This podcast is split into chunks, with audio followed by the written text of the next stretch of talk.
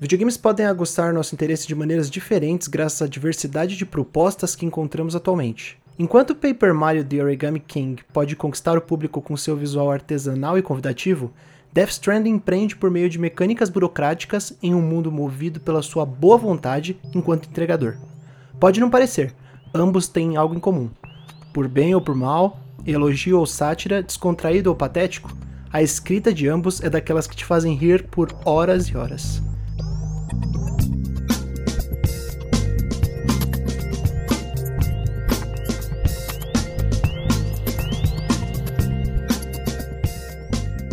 É enaltecendo o bom humor do jogo de papel, alfinetando a cojimice exagerada e com grande prazer, que começamos o quarto episódio do NFC, podcast que transmite informação e opinião sobre videogames e afins. Eu sou Arthur Pieri e hoje estou acompanhado de Dácio Augusto. E aí? E Felipe Cujomin. Tudo tranquilo? Ah, cara, você quer a resposta verdadeira ou a resposta animada para podcast, cara? Tá tudo bem, só no hype. Não, pode falar a resposta verdadeira. ah, tô bem, né, cara? Mas, mas, mas tô velho, né? Putz, quando, quando você, é, você é novinho, você vai chegando no fim da semana, você tá no hype, está animado, ah, vamos sair, né? Obviamente que não em tempos de pandemia, não saia de casa se você sair de casa a não ser pelo estritamente necessário, pelo amor de Deus. Pare de ouvir esse podcast agora e shame on you. Uh, mas quando você tá velho, vai chegando sexta-feira, você pensa, nossa, que delícia que é sexta-feira, cara, vou poder dormir até tarde amanhã. Sabe? É, é, é eu, eu tô nessa vibe, então. Mas vamos indo, né, cara? Vamos indo. É, hoje eu, eu fiz coisa de jovem. Eu joguei Fortnite Battle Royale pela primeira vez, Tutu. Muito bom, muito bom. Isso é coisa de jovem, esse fenômeno da cultura pop, não só dos videogames. Eu fiquei em segundo lugar. Tá bom. Eu acho que eu vou encerrar minha carreira aí, entendeu? Eu acho que foi um começo muito bom a partir de agora a chance de, de ser pior é muito maior do que a de ser melhor. Então acho que é melhor eu parar por aí. É, pela primeira vez gravando juntos aqui no NFC, né? Grandes amigos, muito tempo conversando em, e produzindo em formatos diferentes, mas acho que é essa a primeira vez que eu tô gravando um podcast que vai ao ar com o Gugelmin, porque teve um podcast nosso que acabou não indo ao ar, era uma... uma... E o Proibidão no Neofúzio. Exatamente. E o Dacio a gente já gravou em outras oportunidades. A gente gravou um podcast lá no meu Nintendo, a gente gravou o podcast de Dragon Quest, foi bem legal, foi uma, uma oportunidade ótima para falar de Dragon Quest. Quem sabe no futuro a gente volte a falar mais de RPGs japoneses. É isso aí, Dragon Quest 11, um jogo muito recomendado e que o Gujamin vai terminar provavelmente um dia.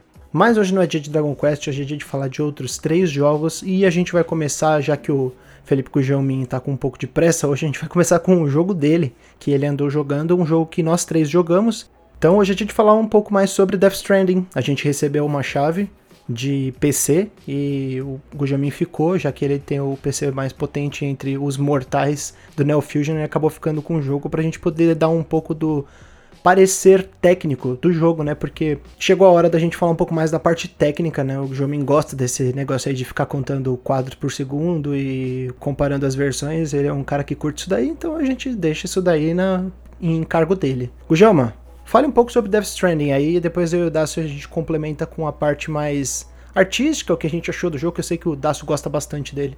É, Death Stranding, aquele famoso jogo que o Kojima dirigiu, programou fez a trilha sonora, né? É, lançou também, é, ele mesmo foi ali e enviou, colocou os, os, arquivos manualmente na Steam.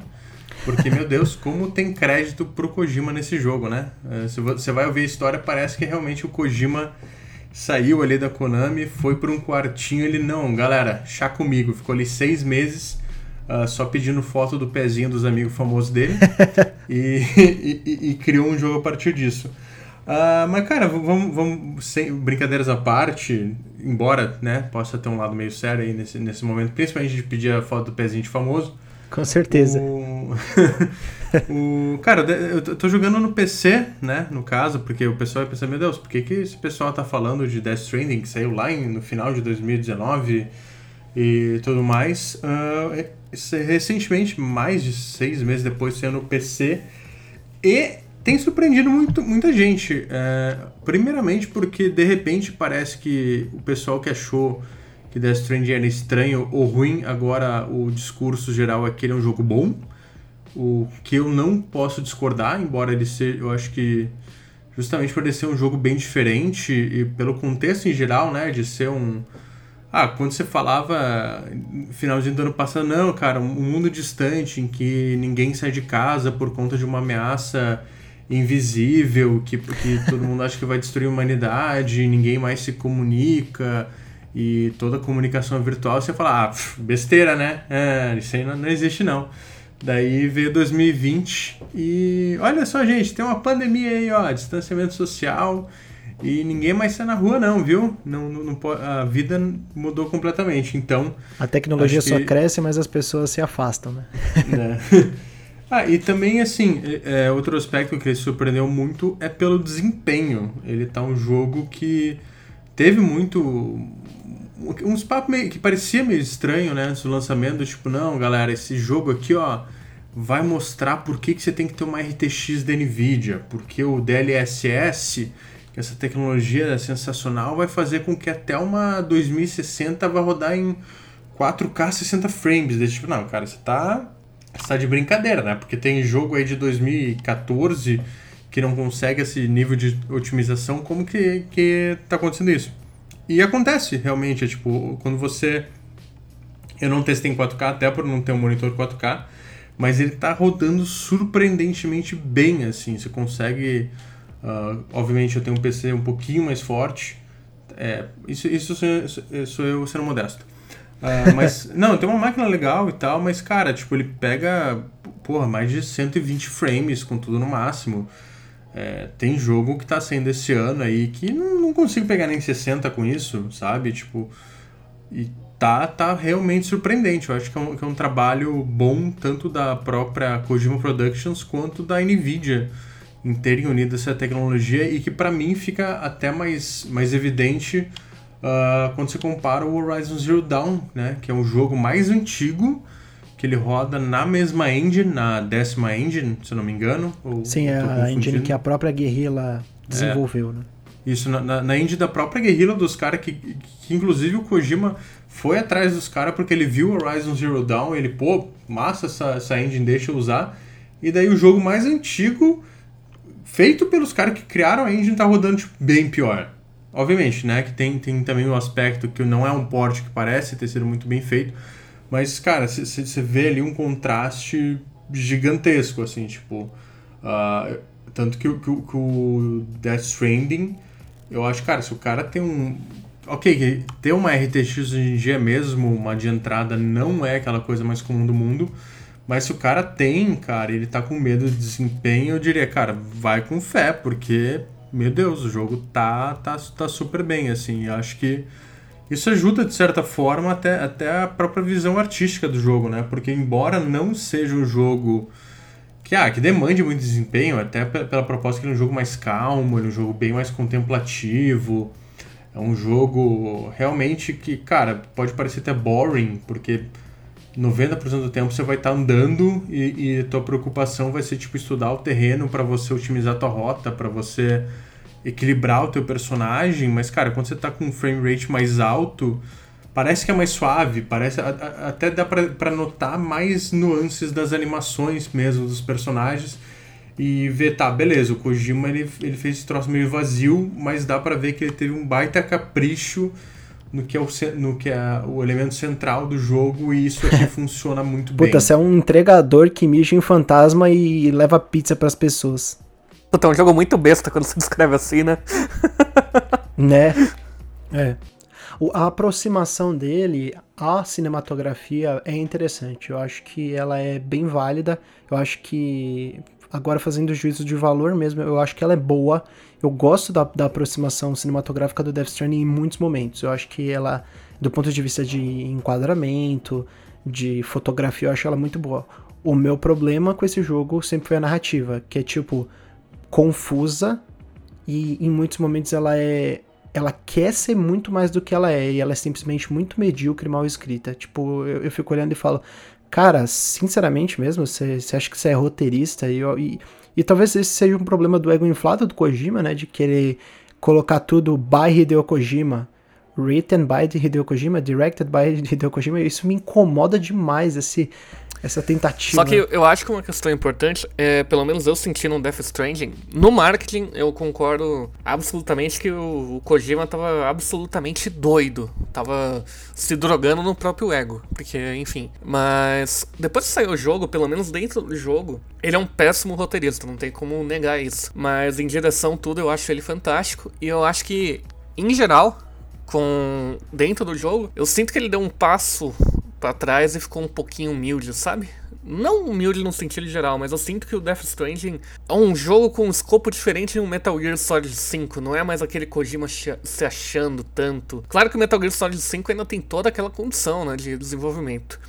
Mas agora, quanto ao roteiro do Kojima, eu acho importante notar que por mais que ele pareça, né, ser um American Taco, como chamam em, no Reset Era, o cara que adora ficar vendo coisa americana, adora os Estados Unidos, adora as obras americanas. É, o, esquema o famoso de... punheteiro da América, né? É, eu não sabia se eu podia usar esse termo. Mas pode.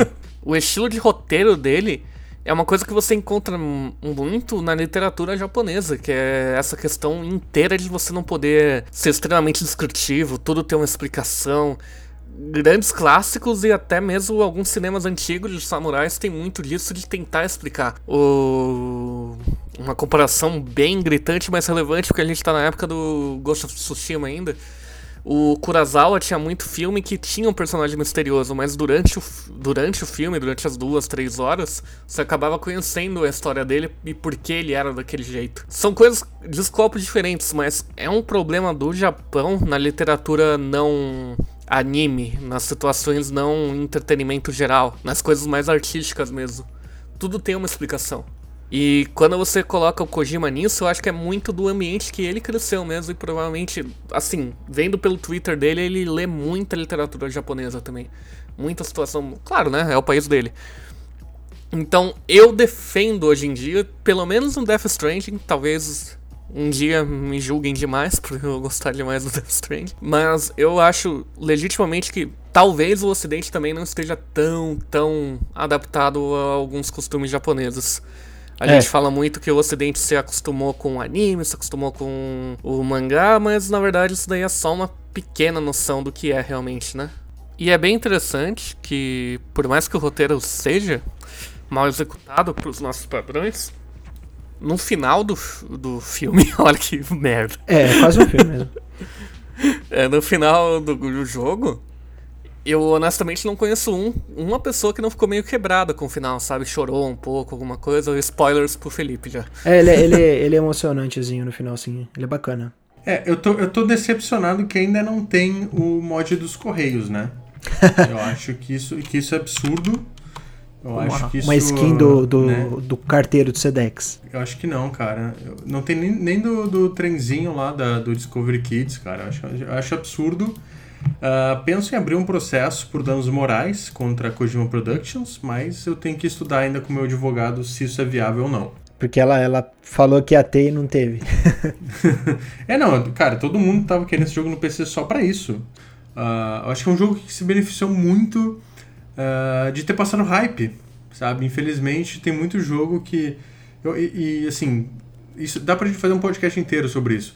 Mas eu acho que um, um, grande problema que a gente tem na nossa indústria, inclusive já fiz um texto sobre isso, mais com um ângulo um pouquinho diferente pro Neo Fusion, é, cara, a gente vive num mundo de hype, a gente vive num mundo uh, dominado pela next big thing, sabe? Qual que é a próxima grande coisa? Tipo, ah, a próxima grande coisa agora é o Cyberpunk. Cara, vai lançar Cyberpunk, dá seis meses esqueceu o Cyberpunk. O pessoal já vai estar tá falando, nossa, o que, que vai ser agora pro Play, 4, Play 5? O que, que vai ser pro Series X? E a, e a conversa para por aí, sabe? É, é, é, é, meio bizarro que, ao mesmo tempo que a gente. Isso a gente meio que importa da indústria de cinema, de certa forma. Mas eu sinto que até filmes acabam tendo uma, uma conversa um pouco mais, mais extensa. E eu acho que o, que o Death Stranding, ele.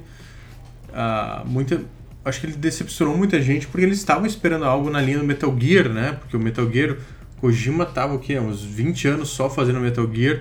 E veio uma coisa bem diferente. Uma coisa que realmente é mais contemplativa, que não é tão ação, não é tão. Tem stealth até, mas é um, é um stealth diferente, é um stealth que até puxa um pouquinho pro terror. Eu acho que principalmente no começo, quando você não tem tanta. tanta maneira de se defender. Então... É, tem uma tensão associada ali naquele momento, porque você não sabe muito bem como funcionam as coisas, né? Você se sente muito pouco poderoso naquele mundo, aquelas coisas acontecendo sobrenaturais e você não tem muito controle sobre aquilo e é, é quase como, né, guardadas as proporções, quase como as coisas que acontecem no Bloodborne, que é aquele terror cósmico, porque você não, você não sabe exatamente o que está acontecendo ali. Você vê aquelas criaturas e quanto mais você tenta entender, mais retorcida fica a situação.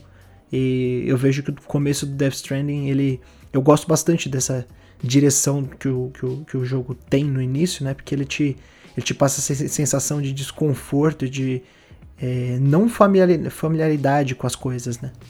É, assim, eu, eu, vai parecer meio contraditório ter falado justamente do ritmo, porque eu acho que, que, esse jogo tem um problema de ritmo, mas o começo, pelo menos, principalmente essa introdução dos BTs, é muito boa, porque você começa já, tipo, ó, cara, tem, tem essa, essa coisa é, perigosa aqui que tá acontecendo. Beleza, você vê numa cena, ok, não sei como que isso vai afetar o gameplay.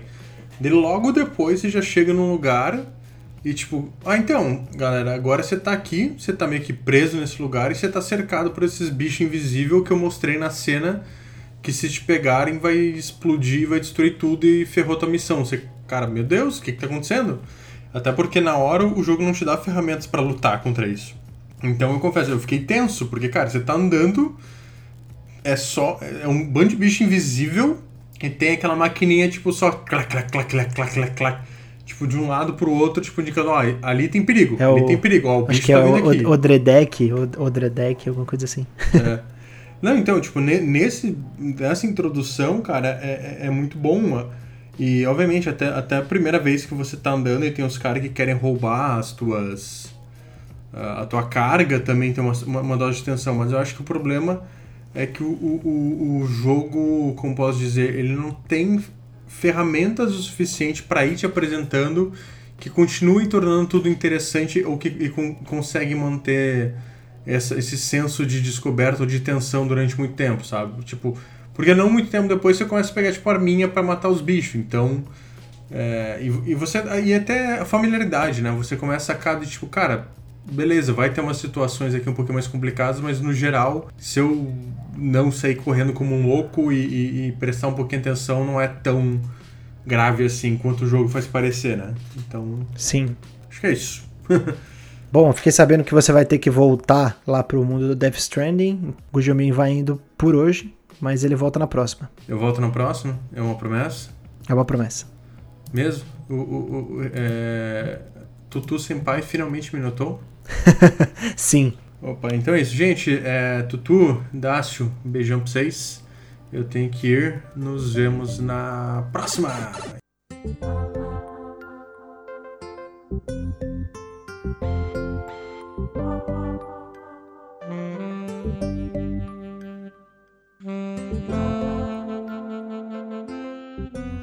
Bom, Dácio, há algumas semanas a gente recebeu Mountain Blade 2 Bannerlord e a gente recebeu também uma cópia para fazer um sorteio, foi bem bacana. Teve uma galera que se animou bastante com o jogo. Eu lembro que na época até o Ricardo Regis do Nautilus falou que gostou bastante, que estava bem ansioso por esse jogo.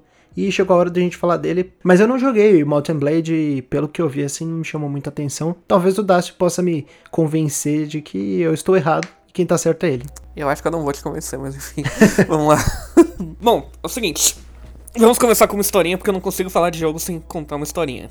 Quando você é um pré-adolescente entrando ali na adolescência, é bem provável que além de várias situações carnais que você começa a sentir, você também sente uma certa apreciação por Idade Média, Cavaleiros e o caramba. Teve a infância ali na época, nos anos 2000, você meio que cresceu vendo O Senhor dos Anéis sendo o grande evento cinematográfico, né? Uma era bem antes dos filmes da Marvel, olha só. Onde o exemplo de cinema mor era o Aragorn levantando a espadinha. Então meio que fica meio que no nosso imaginário e você começa a procurar formas nos consoles, normalmente, quando você procurava alguma coisa assim, ali no PS1, PS2, o que você ia ter eram jogos bem ruizinhos. É difícil um jogo de fantasia bom naquela época que não fosse um beat'em up no console. Eu consigo citar alguns exemplos, uh, os King Fields, da, da From Software. Eu não joguei, fique claro na época, mas eles existiam. Até porque quem jogaria com 10 anos aquilo? Mas. Em geral, os outros exemplos fantasiosos eram os próprios jogos do Senhor dos Anéis. E algumas outras questões. Um Ghost and Goblins, se a gente for exagerar um pouco. Agora, se você fosse pro computador, se fosse pro Windows, você ia encontrar uma gama de jogos que começa a beirar em um tipo diferente, não era mais aquela interação tão frenética, né? São jogos de estratégia, simuladores enfim. Você tinha Age of Empires, você tinha, enfim, vários exemplos. E lá por, eu acho que 2006, 2007, saiu o primeiro Mountain Blade. E eu via meu irmão jogar. E era bem legal, assim, de ver e tal, só que a gente não via os pormenores, né? Pra mim era só um joguinho que ele tava cutulando um bando de cavaleiro matando outro cavaleiro. Então, na minha percepção ali infantil na época, ainda era um jogo bem simples. Então foi com certa nostalgia que quando anunciou o Mountain Blade 2 eu me candidatei para pegar o jogo. Pensando justamente nisso. E qual foi. Não foi o meu choque quando o jogo não é nada daquilo que eu pensei. Puta que eu pariu. é. Primeiro lugar, o jogo não é algo que se preze por ser bonito, ele quer muito mais ser um simulador ali. Simuladores, quando são fora do eixo de corrida, você não encontra um. Me corrijam se eu estiver errado, uma, uma qualidade gráfica muito grande. Ele roda bem, o jogo tá em Open Beta agora, se eu não me engano. Quando você começa o jogo, você vai escolher uma facção, o que legal, já estamos nos nossos sonhos históricos, né? Daí, obviamente, eu escolhi uns saxões ali, porque são os mais conhecidos aqui em geral, se você não fica ouvindo metal que nem um louco. E daí eu comecei a jogar normal. O negócio é que o jogo ele dividiu em duas fases.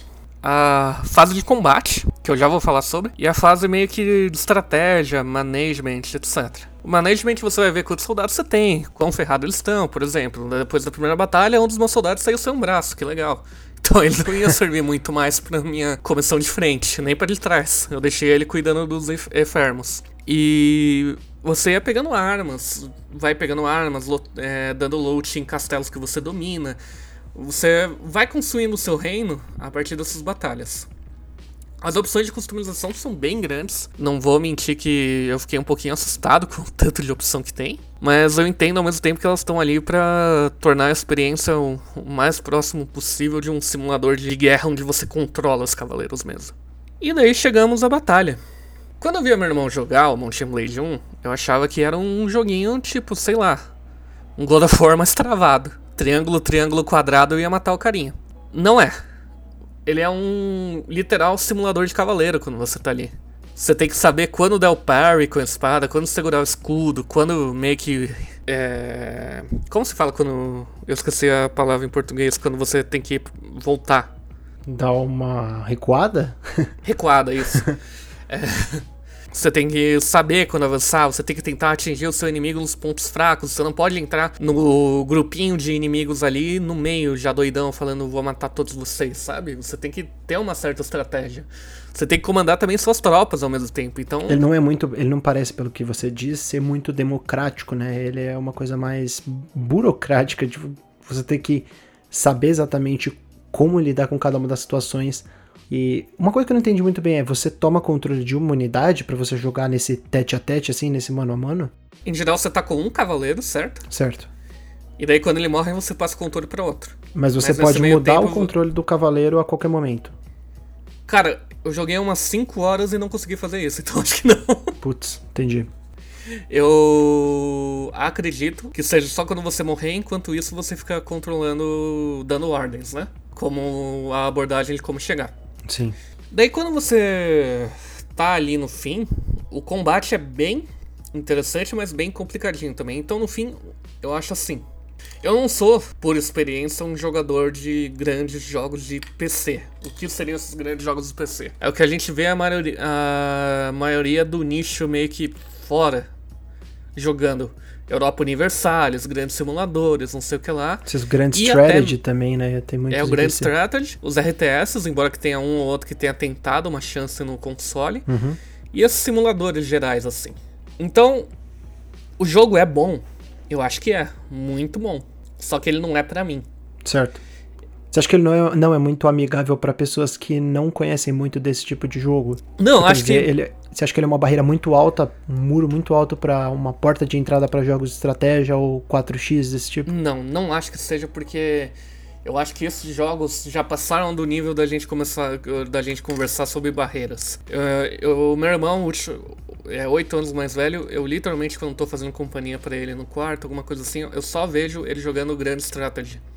E ele joga o Grand Strategy que é considerado mais simples, que são alguns da Paradox pré-Europa Universalis. É, tipo Estelares da vida? Isso, e é tanta opção, cara. É uns, são uns negócios tão absurdos. No final, eu acho que esses jogos, falando como um jogador primariamente de uns jogos mais comuns, mais AAA, entre aspas. Jogos que têm que... comandos mais simplificados, né? de certa Sim. forma, mesmo que o controle dos consoles hoje em dia tenha, sei lá, 18 botões e todos eles associados a uma ação. Não, mas ainda no fim ainda é meio que apertar o botão ou fazer combo, sabe? Sim. E eu acho que são isso que na verdade faz tudo isso de abordagens diferentes de videogames. Ele é um jogo bom, como eu disse. Eu sinto que ele tem um conteúdo muito legal, só que não é algo para mim. Ele é, pelo menos não é algo que eu tô acostumado o suficiente para conseguir, eu acho que tirar o aproveitamento 100%. Sim. Tanto é que quando eu brinquei com o Tutu que tava difícil de escrever sobre o jogo, era justamente sobre isso. Eu não sinto que eu tenho bagagem o suficiente para falar dele sem parecer que eu tô falando groselha, sabe? Sem alguém que conhece o gênero ou jogos parecidos, ou que realmente tem experiência com jogos mais realistas, que não ache, nossa, esse cara aí fala bosta, hein? Eu, eu, naturalmente falo bosta, só que nesse caso eu gostaria de me abster de falar. Então... Sim. A, a, questão eu acho que, do ponto de vista de falar bosta, a gente só tem que dar aquele disclaimer, né? Do tipo, pô, eu nunca joguei essa série, né? Mesma coisa foi quando eu joguei o Fire Emblem. Eu fiquei assim, fascinado com muitas coisas que talvez o Fire Emblem já fazia há muito tempo. E foi o meu primeiro contato com um jogo de estratégia por turno um pouco mais parrudo, que é o meu primeiro mesmo, foi com Mario Rabbids. Nunca tinha jogado jogo assim. Eu nunca tinha jogado XCOM na época que eu joguei Mario Rabbids. Sim, e... É, o XCOM, se você for jogar depois do Fire Emblem, você ainda iria tomar um susto, sabe? Sim, eu joguei ele depois do, do Fire Emblem e eu tomei um pouco de susto. Ele é, ele é, assim... Ele não é muito democrático em algumas coisas, mas ele é realmente um jogo bem impressionante. De qualquer maneira, eu acho que é importante a gente deixar claro do tipo, ah, esse é meu primeiro contato, eu não tenho muito contato com essa série. É diferente você chegar e falar, pô, hoje eu vou falar de Mortal Shell. É um Souls-like. Eu jogo Dark Souls há muitos anos, eu adoro Dark Souls, adoro From Software, então talvez eu tenha um pouco mais de embasamento, porque eu, eu curto muito esse estilo. Eu vou falar de um jogo que se parece um pouco com Zelda. Eu tô há anos jogando Zelda ou qualquer coisa desse tipo. Acho que é importante só a gente deixar claro. Mas do jeito que você falou, do jeito que você me, me apontou as características do jogo, desse ponto de vista de gameplay, ele me lembrou um jogo que muita gente é, comenta, falam sobre essa, essa questão de ele ser burocrático, dele ser um jogo difícil, né? É, e ele é muito popular no, no, meio de streaming. É o Escape from Tarkov, que é um jogo de, de tiro que ele tem essa questão bem forte de sobrevivência e do tiro ser mais difícil do que os outros jogos, né?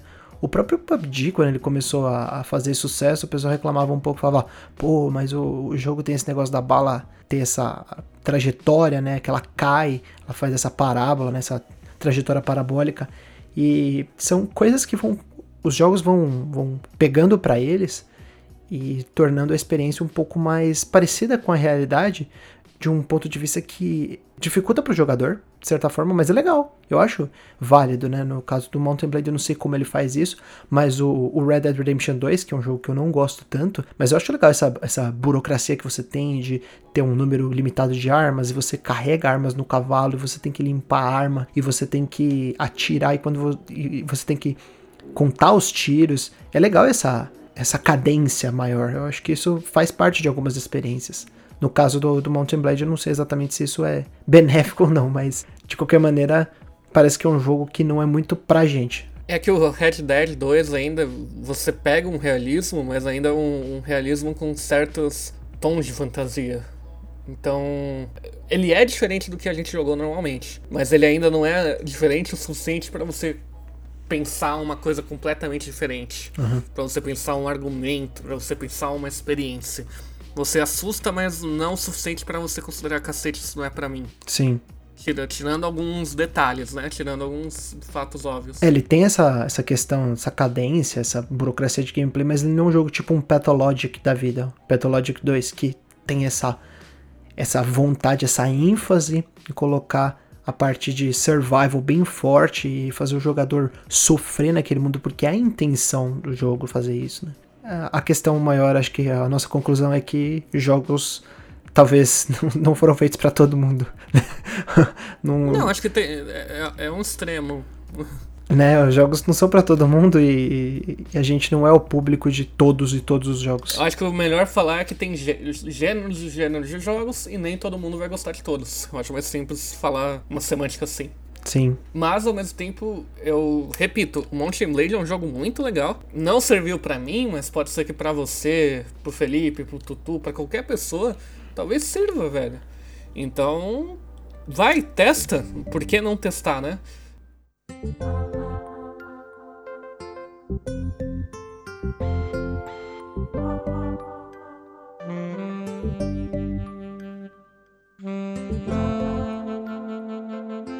E dá uma alegria muito grande pra gente receber um jogo da Nintendo, né? O, o primeiro AAA, Sim. o primeiro jogo Nintendo mesmo, de uma subsidiária da Nintendo, da Intelligent Systems, que a gente recebeu no Neo Fusion Cast. Então, palmas pro Neo Fusion Cast. Palmas!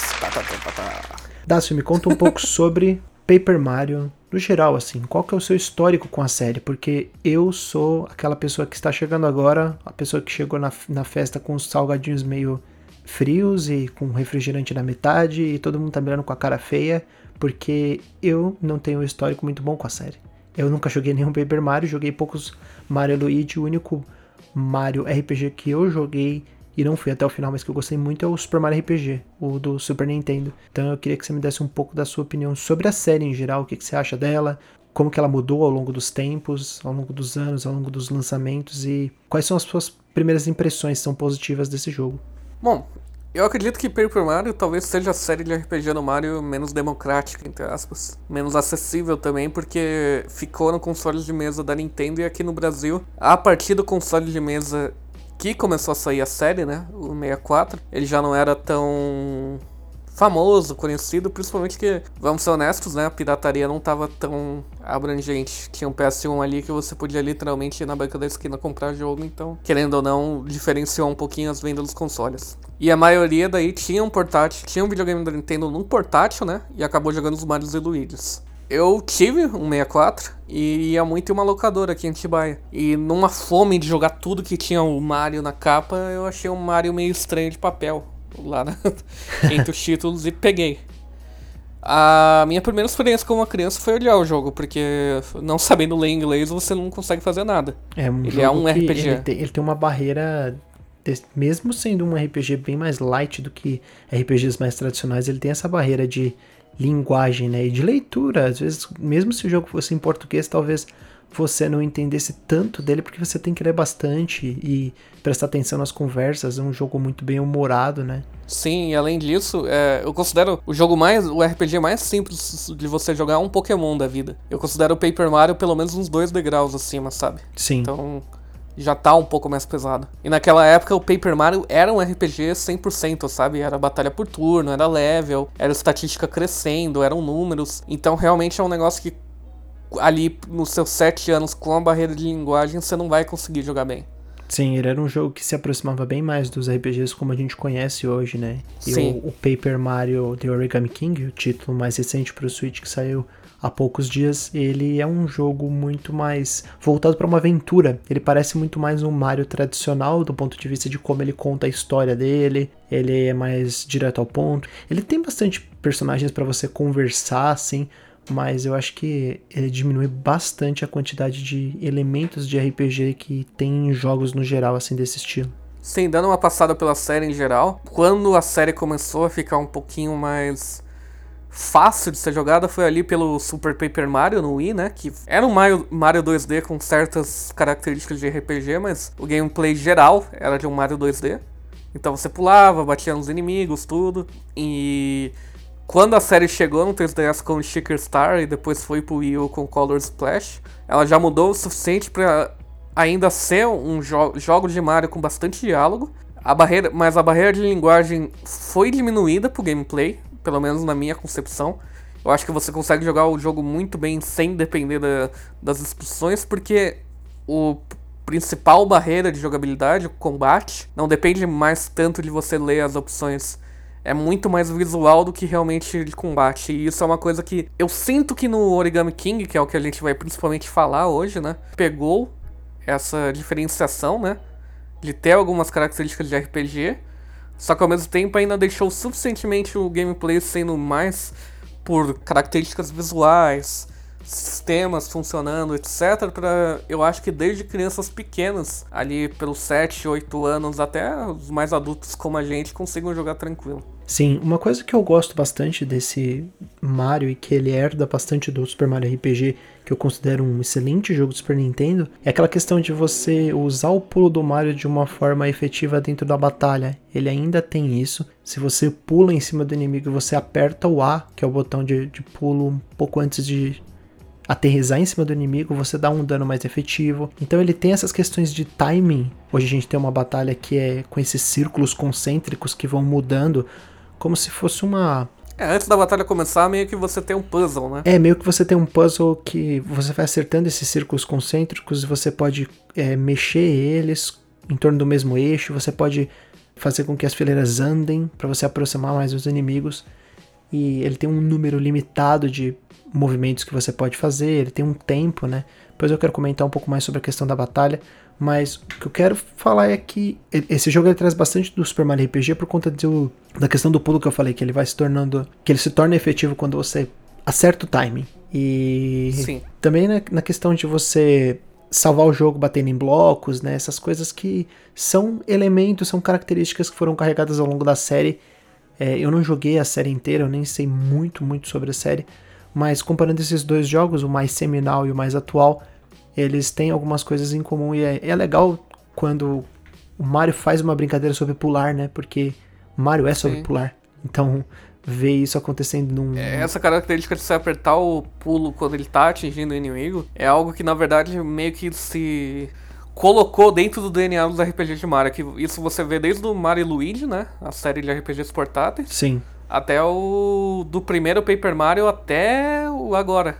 No Color Splash, Sticker Star, Thousand Layer Door. Todos eles têm esse sistema de aumentar o dano se você aperta o A. Sim. É um incentivo mesmo para você lembrar que eu acho que você tá jogando Mario, sabe? Sim. Não é só uma, uma skin de Mario pra um RPG. Tem uma coisa legal também que é sobre a questão do jogo ser sobre essa franquia do Mario de papel, que a extensão do papel ela é muito maior do que só o visual. Claro, Paper Mario ele é sobre um, um visual de um Mario chapado e de diferentes técnicas de, de criação artesanal de papel, né? Nesse caso a gente tem os origamis, mas tem inimigos feitos de papel machê, tem uma, uma paleta de cores assim bem vívida, colorindo papéis em escalas diferentes e Existem muitos planos de desenho, né, no fundo e mais próximos com tipos de moldagens diferentes do que dão uma, ideia de papel diferente. E é legal como eles tratam o papel também do ponto de vista mecânico, que você tem que jogar o papel para você reconstruir uma, uma área da ponte que está quebrada, ou você tem que jogar o papel para reconstruir uma parede. Então eu acho que esse uso mecânico do papel, o uso temático do papel, o uso visual do papel, ele traz uma sensação não igual, porque eu acho que esse jogo ele faz de uma, de uma maneira muito maestral, muito excelente, mas ele dá aquela sensação que o Okami dá. Que o Okami ele é muito daquele negócio de é um jogo a pintura japonesa, né? É, e é aquele jogo de ele parece uma pintura, ele joga como uma pintura, porque você usa o pincel, e ele é sobre a pintura do ponto de vista narrativo e temático. Então, tudo gira em torno de desenho de pintura. É muito incrível o que o Okami faz. Eu acho que o, o Paper Mario ele faz isso é, de uma maneira interessante também, colocando inimigos é, jogando papel quando você chega, ou você tendo que reconstruir, ou a todo momento ele fazendo piadinhas com papel. A questão dos toads que estão envelopados, né, estão tão guardados ou às vezes estão até amassados que você tem que bater para você desamassar o toad.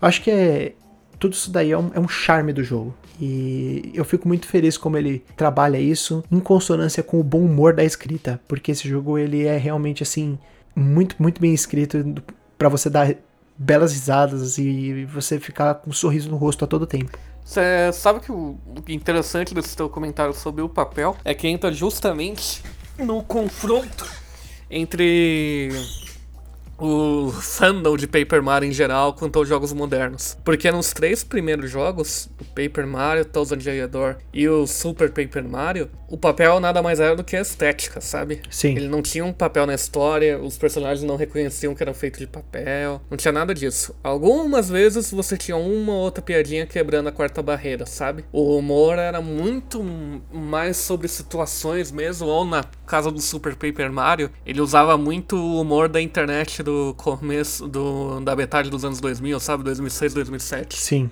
Então, é uma mudança que começou no Shaker Star, que pelo nome você já vê que ele começa a utilizar o conceito que papel com adesivo, né? Sim. Então, foi mudando.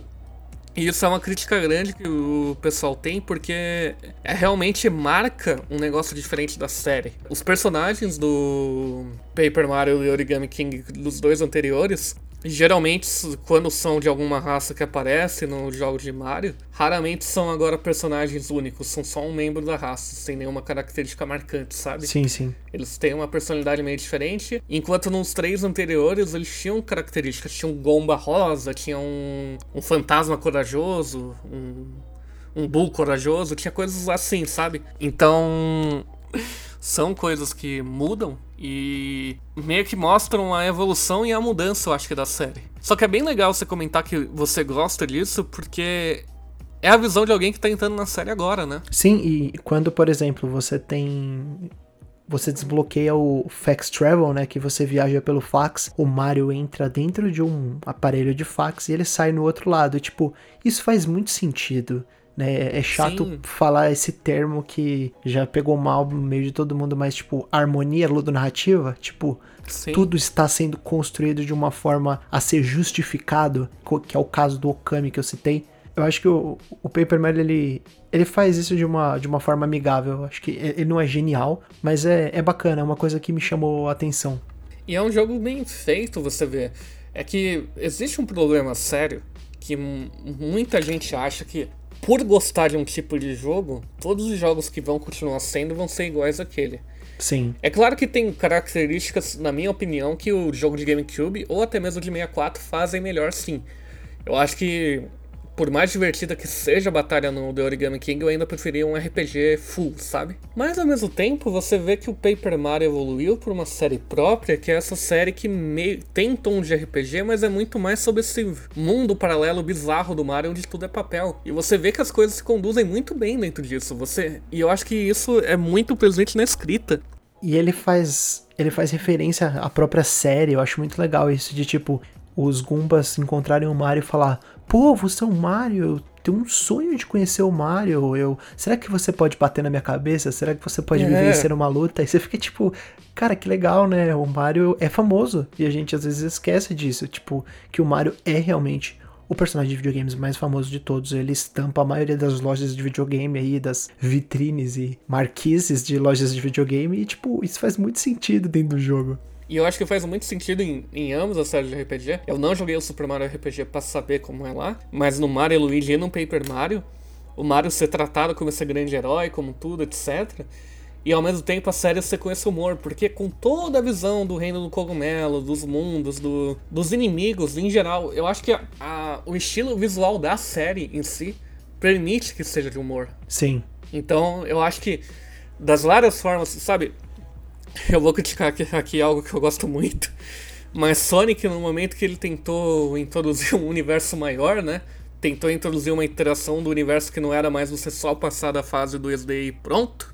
É, ele se perdeu tentando se levar muito a sério, né? Sim. Se talvez ele tivesse sido algo com humor, mas acima de tudo que mantivesse aquela aura cool, alguma coisa assim, talvez ele tivesse uma sobrevida maior ou a gente falasse com menos desprezo hoje em dia. É. Mas não foi o que aconteceu. O que acontece com o, Paper Mario Origami King é que ele não é um jogo inovador em nenhum ponto, e no único momento em que ele tenta ser diferente da série, que é na questão da batalha por turno, ele me decepcionou muito. Eu não gosto daquela batalha, eu acho ela completamente mal feita. eu odeio batalhar naquele jogo, com exceção dos chefes. Eu gosto muito dos chefes. Eu acho que eles funcionam bem. Eu acho que o tempo dado para resolver os aqueles dilema ali, aquele puzzle é suficiente. Mas o que me matou nesse jogo foi o timer. Se esse jogo não tivesse tempo, ele ia ser um jogo 50% melhor para mim.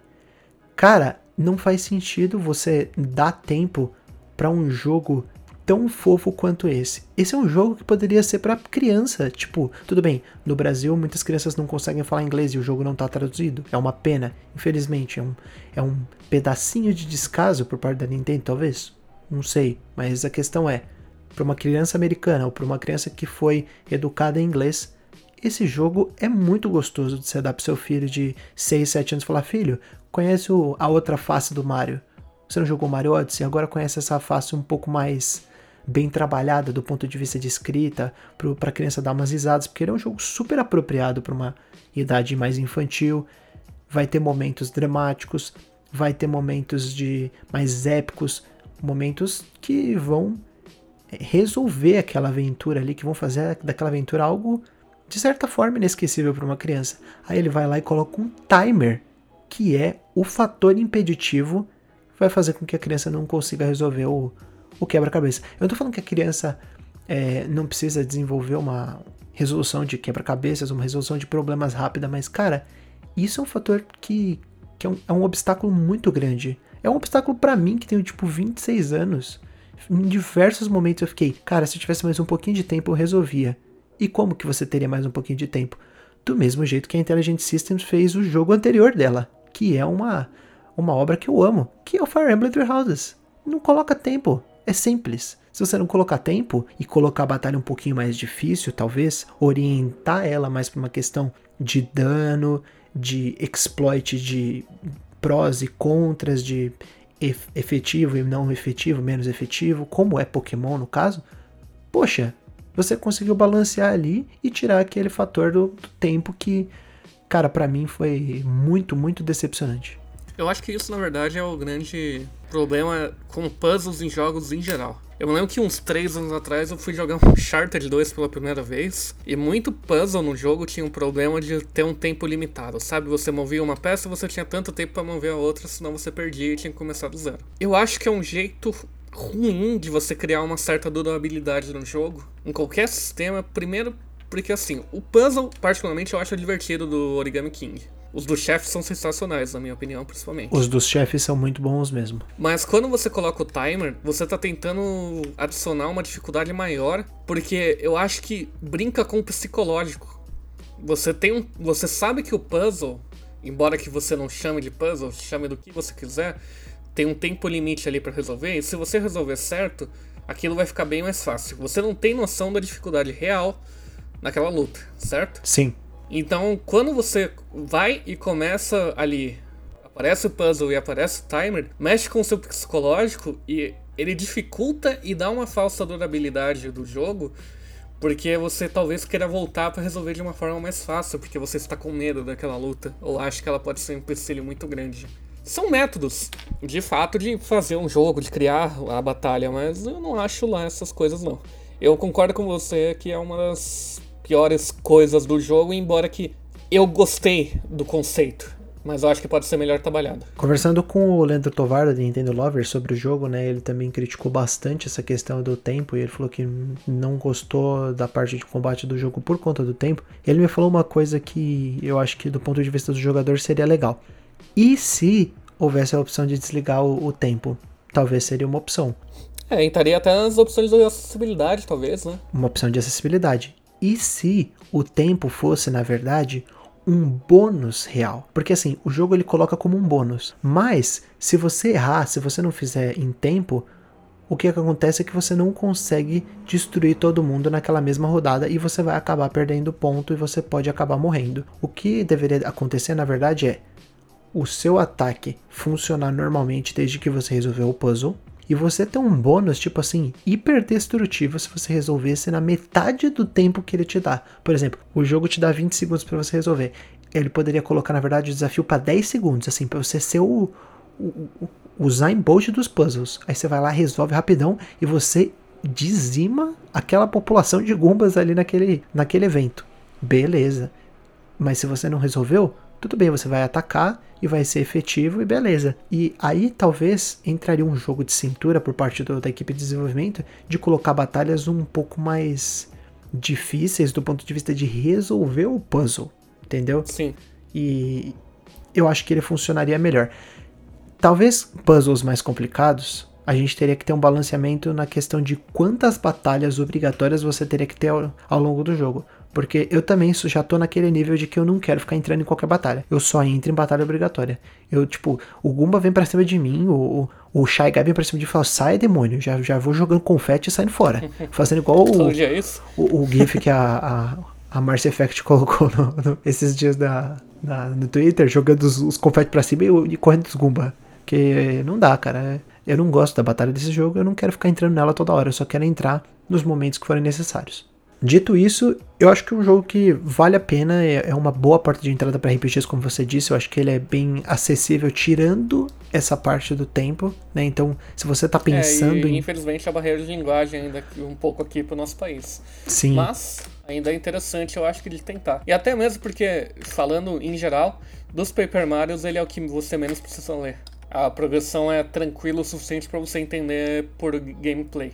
É, a questão de ele não ser inovador e de ele herdar muitas coisas do Super Mario RPG não faz dele um jogo pior, mas faz do Super Mario RPG uma obra assim atemporal e intocável, porque toda vez que eu, eu não eu falei que eu nunca joguei o Mario um Paper Mario, mas eu já joguei, é, nunca terminei, mas eu já joguei o Mario Luigi Dream Team e o Mario Luigi Superstar Saga. E cara, é muito incrível o quanto esses jogos herdam do Super Mario RPG. Tipo, o Super Mario RPG é o pilar. Ele é o molde, né? Ele é o molde, ele é a forma, entendeu? O resto são bolos que você joga a massa em cima em, de maneiras diferentes e, e, com quantidades diferentes, né? O volume. A estrutura sempre vai ser o Super Mario RPG. A né? estrutura né? vai ser sempre o, o, Super Mario RPG. É isso aí. E a gente falou de Super Mario RPG. Não, na verdade foi Paper Mario The Origami King.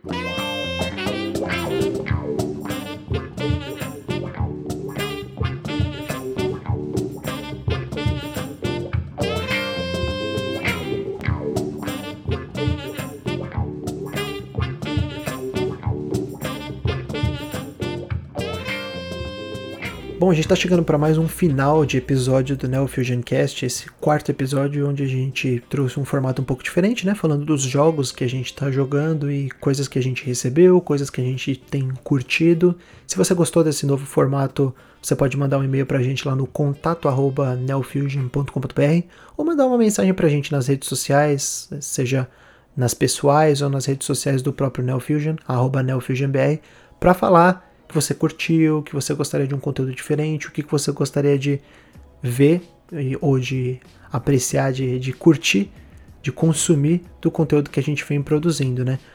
Eu gostaria de agradecer a presença do Daço, muito obrigado pela presença, pelas suas opiniões e pelo tempo. Eu que agradeço, Tutu, é muito bom.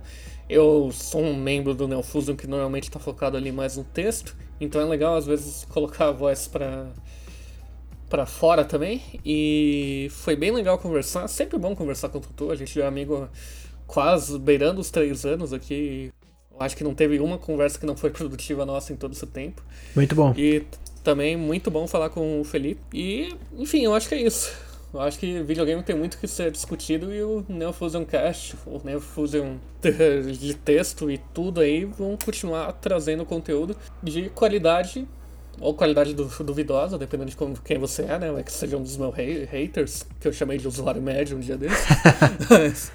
mas, mas a gente vai continuar trazendo aí nossas opiniões e eu acho que são discussões importantes sim, porque qualquer opinião é importante. Muito bem. E falando em conteúdo de qualidade, eu queria aproveitar para abrir o espaço para você falar um pouco sobre o seu outro projeto, que é o Show Cobcast. Aqui eu vou aproveitar então para anunciar meu outro projeto junto. Surpresa para todo mundo. Vamos lá. O primeiro é o Show Combo que eu tô fazendo com o nosso Pedro Vicente, o Pepo, já participou de alguns Neo Fusion Casts. Ele é um podcast focado em RPGs. O foco da série principal é Final Fantasy, como o nome já indica, né? Show Kobo. Mas nós estamos começando a produzir o Missão Paralela. O que é a Missão Paralela? São episódios focados em vários RPGs japoneses, em geral japoneses mesmo. Enfim, falar sobre os temas, a jogabilidade, que, as abordagens e tudo em geral. Eu considero um projeto muito legal e algo bem diferente do que a gente tem aqui no Brasil atualmente. Então, acessem lá. E um outro projeto, na verdade, é um projeto bem mais casual. Se você gosta de Dragon Ball Fighters, o jogo de luta da Arc de Dragon Ball, eu tô com um grupo formado comigo, com o Jeff Caio, lá do Mais Geek, do André Guerra, lá do canal Totoro, que a gente anda jogando quase toda noite o Fighter Z e a gente tá querendo, assim, abrir um lobby para todo mundo se sentir em casa, para ir treinando. Querendo ou não, é o nosso jogo de luta favorito e eu acho que falta uma comunidade legal no Brasil. Muito bem, eu. Vocês estão jogando no PlayStation 4 ou no PC? PlayStation 4. Ah, legal. Eu não tenho o jogo, mas eu tenho interesse em pegar. Eu gosto. O único anime que eu assisti inteiro na minha vida foi Dragon Ball Z. E eu acho eu a arte desse, desse jogo muito, muito linda. Qualquer dia, quando ele tiver uma promoçãozinha bem bacana, talvez eu pegue pra, pra dar uma chance. Porque eu joguei ele na BGS antes dele sair. E, nossa, como esse jogo é gostoso de jogar, né? Se você gosta do nosso trabalho aqui no Neo Fusion Cast ou em qualquer outra extensão do nosso projeto, seja nos vídeos, na Twitch ou nos nossos textos, você pode considerar deixar uma avaliação positiva para a gente tanto no e-mail quanto nos agregadores de plataformas de podcast ou nos, nas plataformas de vídeo que a gente produz o nosso conteúdo e que apresentam esse tipo de recurso. Deixa lá o seu like, se inscreve e deixar uma, uma avaliação positiva para a gente é uma coisa muito importante porque a gente vai crescendo pouco a pouco. Nosso projeto ainda é pequeno, né, mas a gente está sempre fazendo com muito amor para fazer o melhor para vocês. E você pode dar uma passadinha também no nosso canal da Twitch, agora nós somos afiliados, graças às, às transmissões da Marina, né, junto comigo e com o Eric, a gente tem feito algumas transmissões por lá. Futuramente a gente vai trazer outros membros do Neo Fusion e convidados para poder jogar e comentar coisas sobre videogames em geral, tudo sobre essa décima arte que a gente ama tanto. E por enquanto a gente fica por aqui. A gente se vê no próximo Neo Fusion Cast e até a próxima. Até a próxima, falou!